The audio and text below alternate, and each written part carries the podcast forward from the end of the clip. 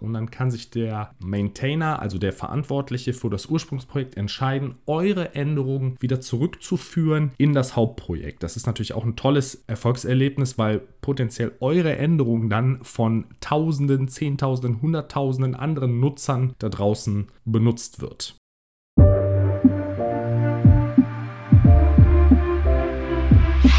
Herzlich willkommen zur Skillbyte Podcast Episode Nummer 64.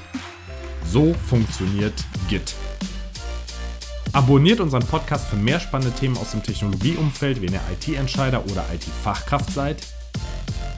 Wenn ihr eine Hörerfrage habt, schreibt gerne eine E-Mail an podcast.skillbyte.de. Und wir freuen uns auch immer über Bewertungen und ganz besonders über Weiterempfehlungen an eure Freunde und Kollegen. Ich bin in der heutigen Podcast-Episode alleine und möchte mit euch über das Werkzeug Git sprechen. Ich heiße Maurice, ich bin Data Engineer und Softwareentwickler bei Skillbyte und zudem auch Podcast-Host. Ich setze Software-Code-Versionierung seit über 20 Jahren ein, habe angefangen mit Subversion und nach einigen Jahren habe ich für circa ein Jahr Mercurial benutzt. Das hat schon einige Features, die auch Git mit sich bringt und nutze nun das Softwarewerkzeug Git seit über zwölf Jahren in ganz vielen verschiedenen Projekten und Ausprägungen. Also manchmal benutze ich nur sehr wenig Features von Git und manchmal auch die ganze Feature-Palette, die ich euch heute näher bringen möchte. Ich möchte kurz mit euch zum Einstieg darüber sprechen, was Git eigentlich ist. Im Jahr 2005 hat der damalige Linux-Kernel-Entwickler Linus Torvalds den Gedanken gehabt, ein neues Quellcode-Management-Software-System zu implementieren. Es gab Probleme mit dem bisherigen und er wollte einfach eine Neuimplementierung durchführen.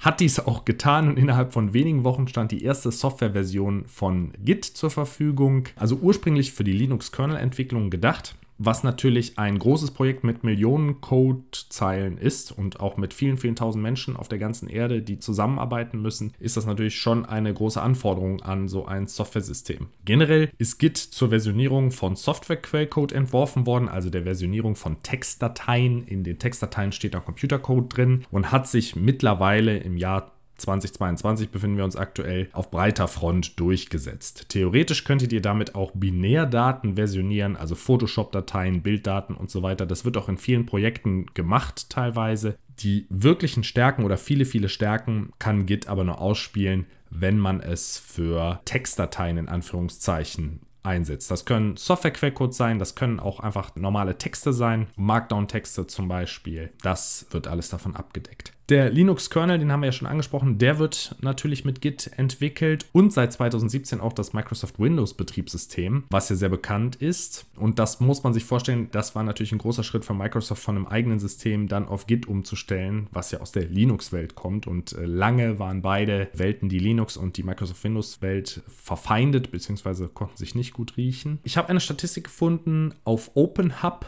im April 2019 verwendeten rund 69% aller dort registrierten Softwareprojekte Git. Damit dominiert Git mit großem Abstand die Codeversionierungscharts. Der nächstplatzierte ist Subversion mit nur 25%. Und das dürfte sicher seit dem Jahr 2019 dürfte sich das Verhältnis noch weiter zu Git verschoben haben. Es gibt große Plattformen, GitHub kennt ihr bestimmt, also github.com oder GitLab gibt es auch, wo Open Source Projekte ihren Quellcode speichern und dieser wird dort auch weiterentwickelt. Also das ist quasi sind Hosting-Plattformen, auf denen Quellcode von privaten Softwareprojekten und auch öffentlichen Softwareprojekten weiterentwickelt wird. Okay, jetzt habt ihr ein bisschen Hintergrundinformationen. Was ist denn das Besondere an Git? Ein ganz besonderes Feature bei Git ist, dass es dezentral arbeitet. Das heißt, man kann im Grunde fast alle Funktionen nutzen, ohne dass man einen permanenten Online-Zugang benötigt. Damit kann man zum Beispiel im Flugzeug entwickeln oder unterwegs, wie auch immer, wo auch immer man gerade ist und hat trotzdem eine Code-Versionierung, kann Commits machen, kann in der Historie nachschauen von gewissen Dateien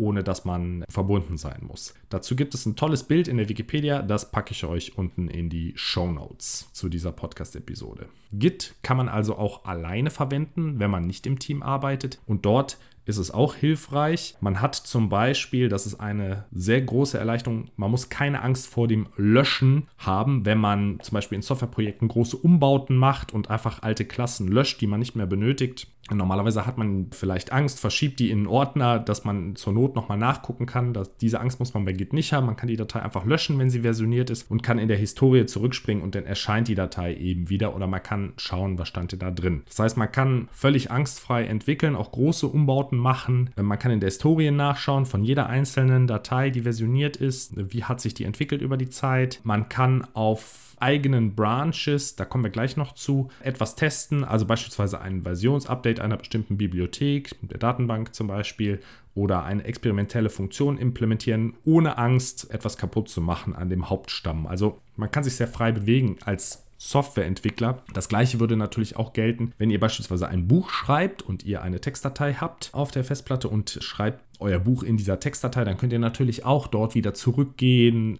äh, Kapitel löschen, habt die dann aber in der Versionierung drin und so weiter. Also auch da ist es sehr praktisch. Die gesamte Leistungsfähigkeit entsteht aber erst, wenn man Git in Entwicklungsteams einsetzt. Also wenn mehrere Leute gleichzeitig an einem Code-Repositorium, also an einer Codebasis arbeiten. Also die Entwickler können ohne Angst zu haben an allen möglichen Stellen im Code Änderungen vornehmen. Das ist ganz typisch. Passiert das zum Beispiel, dass die Frontend-Entwickler ihren Teil weiterentwickeln, die Backend-Entwickler ihren Teil weiterentwickeln und das eben zusammengeführt werden kann, einfach durch Git. Dass verschiedene Module von verschiedenen Mitarbeitern betreut werden. Auch teilweise können die Leute gleichzeitig an einem Modul arbeiten, das ist auch kein Problem. Und viele, viele dieser Änderungen können von Git eben automatisiert zusammengeführt werden. Es kann auch sein, wenn genau die gleiche Codezeile beispielsweise von zwei unterschiedlichen Entwicklern editiert wurde und das System jetzt nicht entscheiden kann, was ist is denn hier die richtige Zeile oder wie kann ich die Änderungen zusammenführen? Da muss der Mensch helfen, das spreche ich gleich auch nochmal an, das sind die sogenannten Merge-Konflikte. Aber generell in 98% der Fälle schafft das System das komplett autark, diese Änderungen zusammenzuführen und man muss überhaupt keine Angst haben, dass Änderungen verloren gehen beispielsweise. Also Versioning-Systeme, dazu gehört Git, aber auch Subversion und ältere Systeme wie CVS, also Concurrent Versioning System, sind der Grund, warum heute so effektiv und effizient Software gemeinsam überhaupt entwickelt werden werden kann. Also über das Internet, über mehrere Zeitzonen hinweg, in globalen Teams auf unterschiedlichen Kontinenten, die teilweise auch tausende Mitglieder haben können. Ne? Der Linux-Kernel zum Beispiel wird von tausenden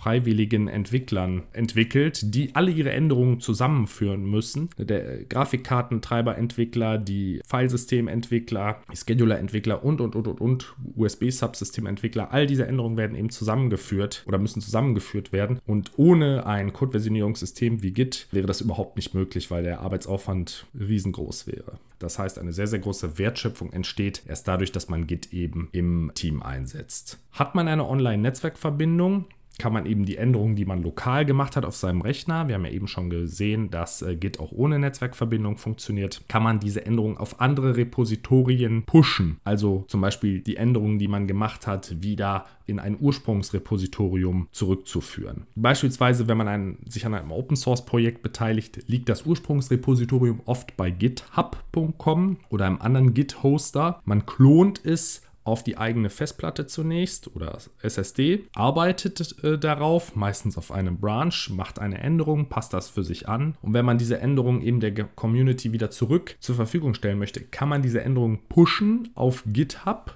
geht diese Änderung dann wieder zurück und dann kann sich der Maintainer, also der Verantwortliche für das Ursprungsprojekt, entscheiden, eure Änderungen wieder zurückzuführen in das Hauptprojekt. Das ist natürlich auch ein tolles Erfolgserlebnis, weil potenziell eure Änderungen dann von Tausenden, Zehntausenden, Hunderttausenden anderen Nutzern da draußen benutzt wird ne? und zum Einsatz kommt. Also im Falle des Linux-Kernels sind es Millionen von Usern, die euren Softwarecode verwenden, wenn der Quellcode in den Hauptzweig zurückgeführt wird. Das heißt, die dezentrale Organisation von Git-Repositorien ohne den permanenten Zwang zur Online-Verbindung ist eine große Stärke. Jeder kann autark arbeiten und auf Anforderungen, wenn die Internetverbindung besteht, kann man eben diese Repos wieder zusammenführen. Okay, wunderbar. Jetzt haben wir so einen groben Überblick, was Git ist, also ein System zur Quellcode-Verwaltung, was man allein und im Team benutzen kann und was es ermöglicht, in sehr, sehr großen Teams verteilt zu arbeiten. Wie sieht denn ein typischer Workflow aus? Da haben wir jetzt schon einige Punkte angesprochen. Um einen Git-Workflow selber durchlaufen zu können, zum Beispiel auf eurer eigenen Kommandozeile, ist es zunächst notwendig, für euer eigenes Betriebssystem Git zu installieren. Das ist sehr einfach, denn Git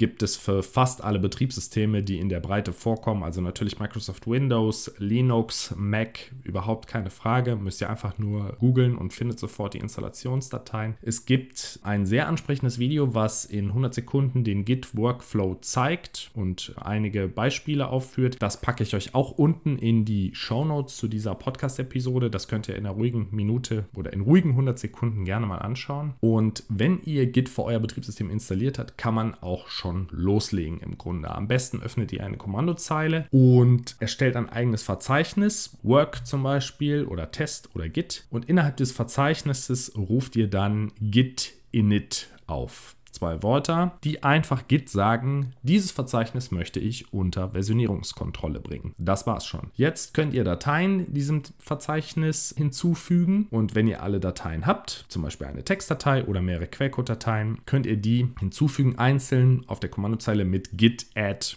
Dateiname oder git add Punkt. Wenn ihr noch in dem Verzeichnis steht, dann werden alle Dateien in dem Verzeichnis hinzugefügt. Und ab nun sind die Dateien versioniert und git kümmert sich darum. Das heißt jetzt aber nicht, dass jede Änderung automatisch protokolliert wird, sondern an einem gewissen Punkt macht ihr einen Commit und die Commits werden historisiert. Was man auch noch sagen sollte, ist, dass nicht alle Dateien versioniert werden sollen. Also wenn ihr eine typische Projektdatei habt, dann kann es ja sein, dass darunter auch temporäre Dateien liegen, lokale Einstellungen, die nur euren Code-Editor betreffen oder euren PC betreffen, ne? zum Beispiel wo das Java Home liegt. Das möchtet ihr natürlich nicht einchecken und diese Dateien würdet ihr nicht mit git add hinzufügen, weil die nur für euch gelten und euren Rechner und eure Settings notwendig sind und nicht für gegebenenfalls andere Entwickler, die auch an dem Projekt arbeiten. Das ist ganz, ganz wichtig. Jetzt haben wir gelernt, wie man ein Verzeichnis unter Git-Versionskontrolle nimmt, inklusive der Dateien. Eine Alternative, und das ist ehrlich gesagt der häufigere Fall, ist, dass es schon ein Repositorium gibt, etwa in eurer Firma, wo ihr drauf arbeiten möchtet, oder ein Repositorium von github.com, ein Open Source Projekt beispielsweise, besteht bereits, dann würde man das Repositorium klonen, damit man eine lokale Kopie davon erhält. Dafür gibt es den Befehl git clone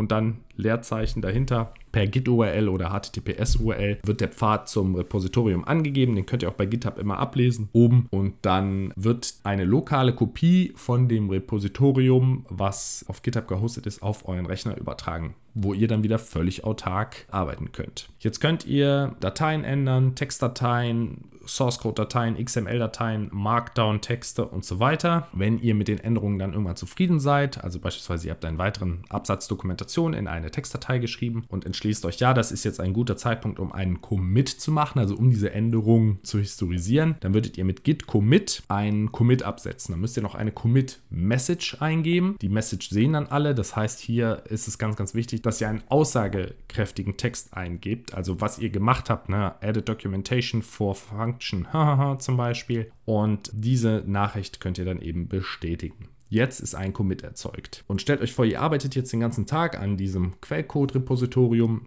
stellt immer weiter Commits, wenn ihr einen Arbeitsschritt erreicht habt und dann entsteht eben diese Commit-Historie. Ganz wichtig an dieser Stelle, diese Änderungen, diese Commits sind bisher nur lokal in eurem eigenen Repositorium auf eurer eigenen Festplatte bzw. SSD vorhanden. Es ist aber meistens so, wenn man mit anderen zusammenarbeiten möchte, dass man die Daten auch auf einen zentralen Server hochladen möchte, pushen und um dann eben diese Änderungen eben den anderen Teammitgliedern wieder zur Verfügung zu stellen. Der Push kann auf den GitHub-Server erfolgen, das kann auf einen Firmenserver erfolgen, wo das Firmen-Git-Repositorium liegt, je nach Einsatzzweck. Die Bezeichnung für dieses Remote-Repositorium, also etwa auf GitHub oder dem Firmenserver, ist genau das, Remote Repo oder Origin, spricht man auch oft von. Also man pusht seine Änderungen zurück auf Origin oder auf das Remote Repo. Wenn man jetzt alleine arbeitet, sind die Änderungen die man macht und die Commits, die man macht, relativ unspektakulär. Dennoch, wie eben schon angesprochen, hat man natürlich dann alle Versionen einer Datei und kann immer wieder zurückspringen. Das auch wenn man ganz alleine an einem Source Code arbeitet oder an einem Buch oder an einem Textdokument, würde ich empfehlen, dass man auch da Commits macht, um Sicherungspunkte zu haben, wenn man abends beispielsweise seine Arbeit speichern möchte um einfach zu schauen, wie hat sich eine Datei über die Tage entwickelt. Das lässt sich auch für Dokumente, also beispielsweise Word-Dokumente oder Präsentationen nutzen. Dann hat man keine, ihr kennt das vielleicht, dass man ein Dokument hat, eine Präsentation, dann heißt die irgendwann Final, Final 2, wirklich Final, äh, 1, 2, 3 Final. Weil man immer noch eine neue Version macht. Das muss man mit Git nicht machen, sondern man überschreibt die Datei immer und kann dann immer ein Commit ausführen und kann beliebig in der Zeit zurückspulen, um sich die alten Versionen von vorgestern oder so dann wiederzuholen. Bei Binärdokumenten wie Präsentationen oder Microsoft Word ist es oft leider so, dass man nicht zwei Dokumente nebeneinander halten kann und die Unterschiede erkennen kann. auch bei Photoshop-Dateien wäre das nicht so einfach möglich. Das ist bei Textdateien sehr einfach möglich. Deshalb ist Git am geeignetsten, wenn man mit Textdokumenten im Markdown-Files, XML, Software Source Code arbeitet. Aber auch alleine, um das abzuschließen, kann man Git-Commits machen in seinem lokalen Repo, um äh, seine Arbeit zu protokollieren. Würde ich auch empfehlen, man gewöhnt sich dran und später, wenn man im Team entwickelt, ist der Sprung nicht mehr so groß und man hat sich schon an den Workflow gewöhnt. Wenn man nun mit mehreren Entwicklern im Team arbeitet, gibt es noch weitere Funktionen, die die Arbeit vereinfachen.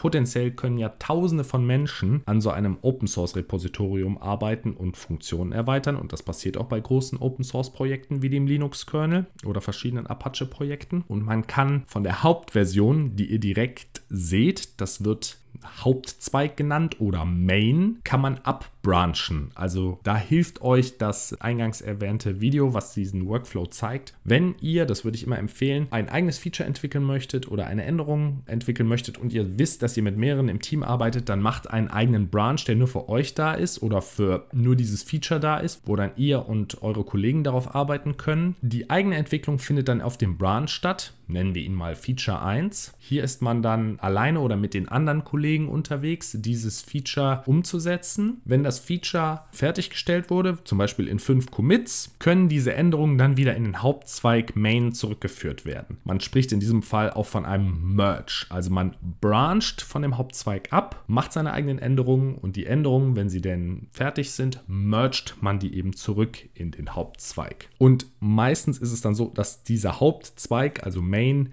wird dann auf das Testsystem ausgespielt oder vielleicht sogar auf das Produktionssystem auf, ausgespielt. Man kann auch einzelne Commits dann eben releasen oder mit einem Tag versehen. Dann steht an dem Tag zum Beispiel dran, das ist einfach nur ein Zeiger auf einen Commit Release 1, sodass man dann diesen speziellen Commit weiß, dass dieser released werden soll. Das ist auch noch ein Vorgehen. Aber das sind auch nur Details. Ganz wichtig ist, dass ihr euch vorstellt, wie man von dem Hauptentwicklungsstamm sozusagen abzweigt eigene Entwicklung macht und wenn die eigene Entwicklung abgeschlossen ist, kann die wieder zurückgeführt werden. Und von diesen Zweigen, von den Branches, kann es beliebig viele geben. Also das können einer sein, zehn, hunderte. Wenn ihr 100 Features gleichzeitig entwickelt und bei großen Softwareprojekten wird das sicher der Fall sein, dann ja, gibt es 100 Branches oder mehr als 100 Branches. Jetzt nehmen wir mal an, wir brauchen zur Implementierung von eurem Feature eine Woche und innerhalb dieser einen Woche gelangen aber Änderungen Merges von anderen Features auf den Hauptstamm, also Main. Dann habt ihr diese Änderungen natürlich nicht auf eurem Branch,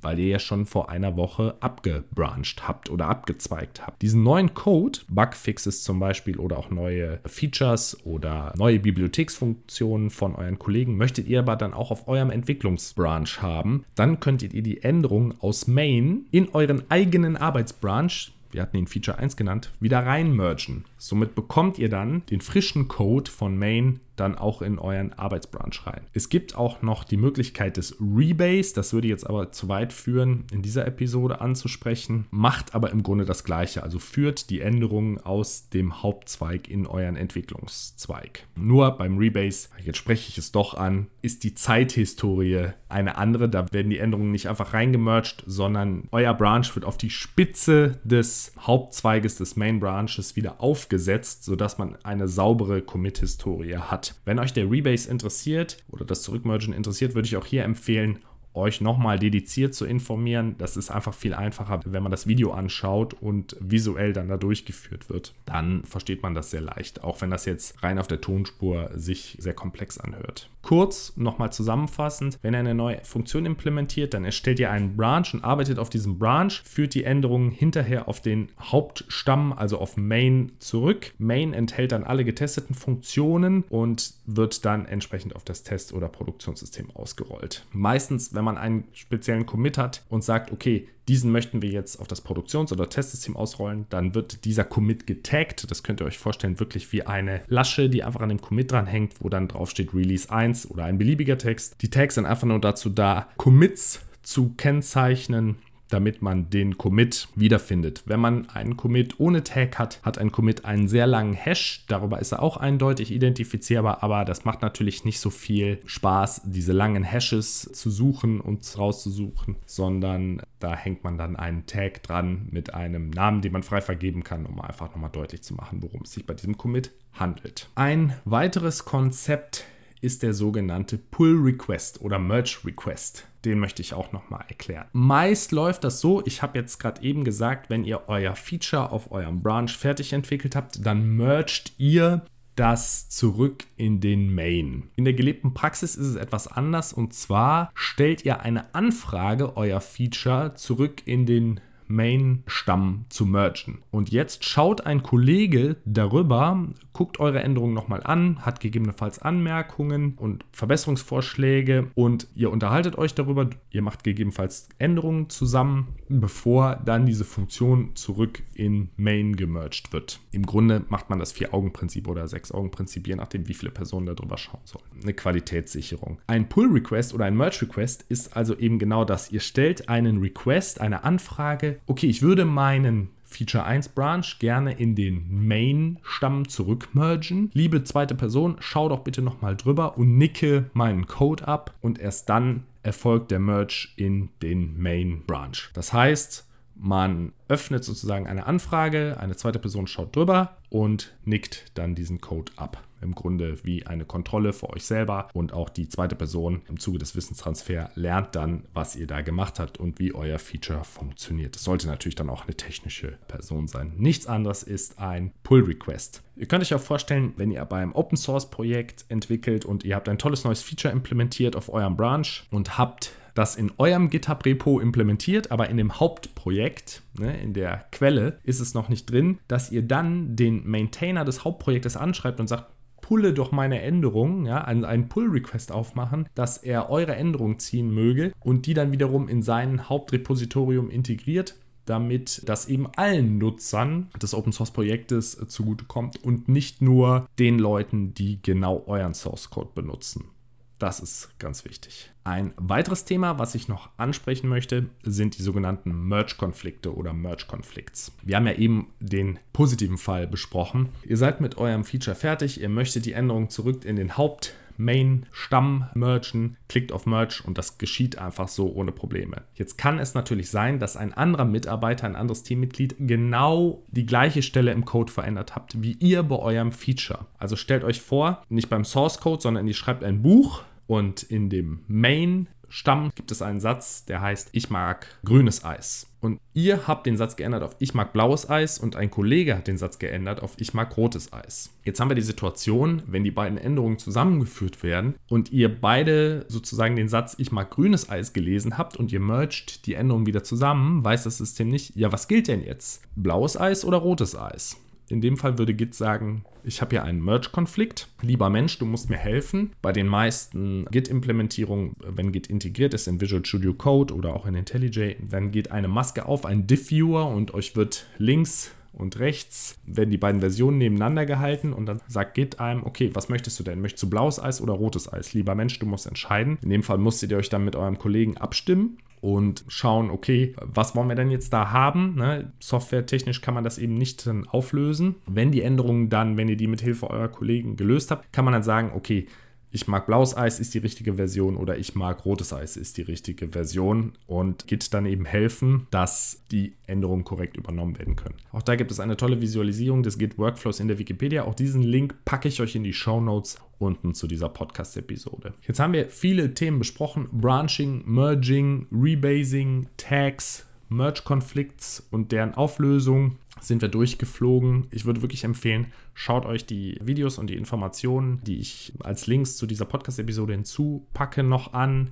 Als letztes Kapitel möchte ich noch kurz Services ansprechen. Wir haben schon über GitHub gesprochen. GitHub.com meine ich damit. Viele Open Source Projekte lagern ihren Source Code dort. Ihr könnt diese Projekte forken, das heißt, das Repositorium komplett übernehmen in eurem eigenen Bereich, darauf Änderungen durchführen und das nach eurem äh, Gusto anpassen. Das passiert auch regelmäßig. Und diese Änderungen können dann eben über Merge Request zurückgeführt werden in das Hauptprojekt Hauptprojekt, wenn ihr das möchtet oder wenn der Besitzer des Hauptprojektes das möchte. Bei GitHub zusätzlich, desto mehr Code ihr bearbeitet, selbst schreibt, Commits macht und bei bestehenden Projekten mitarbeitet, das kann ja natürlich auch passieren oder das ist eigentlich der häufigste Fall, dass man sich ein Projekt nimmt, was schon existiert und implementiert dann eben Features dazu, die man braucht. Dann bekommt ihr sogenannte Badges dafür von GitHub, also kleine Belohnungen, die zeigen, ihr seid sehr fleißig, sammelt viele Sterne und integriert euch gut in der Community. Da gibt es dann ein Belohnungssystem. Die meisten Repositorien bei github.com sind offen, aber man kann dort natürlich auch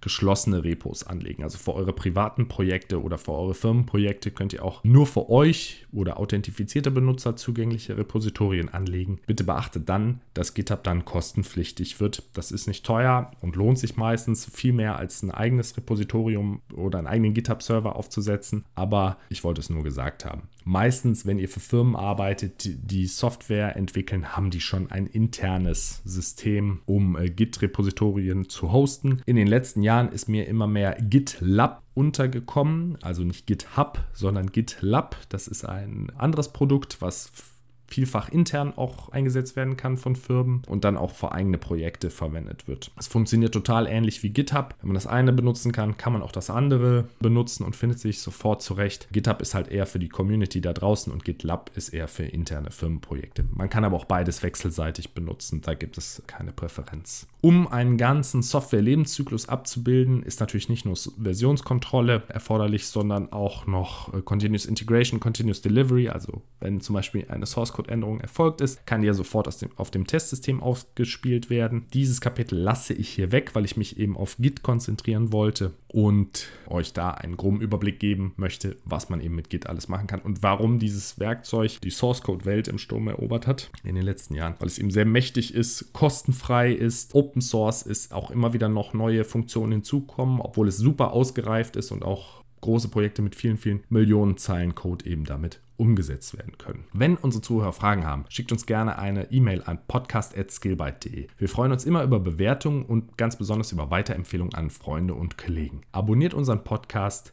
und schaut auf skillbyte.de vorbei. Vielen Dank.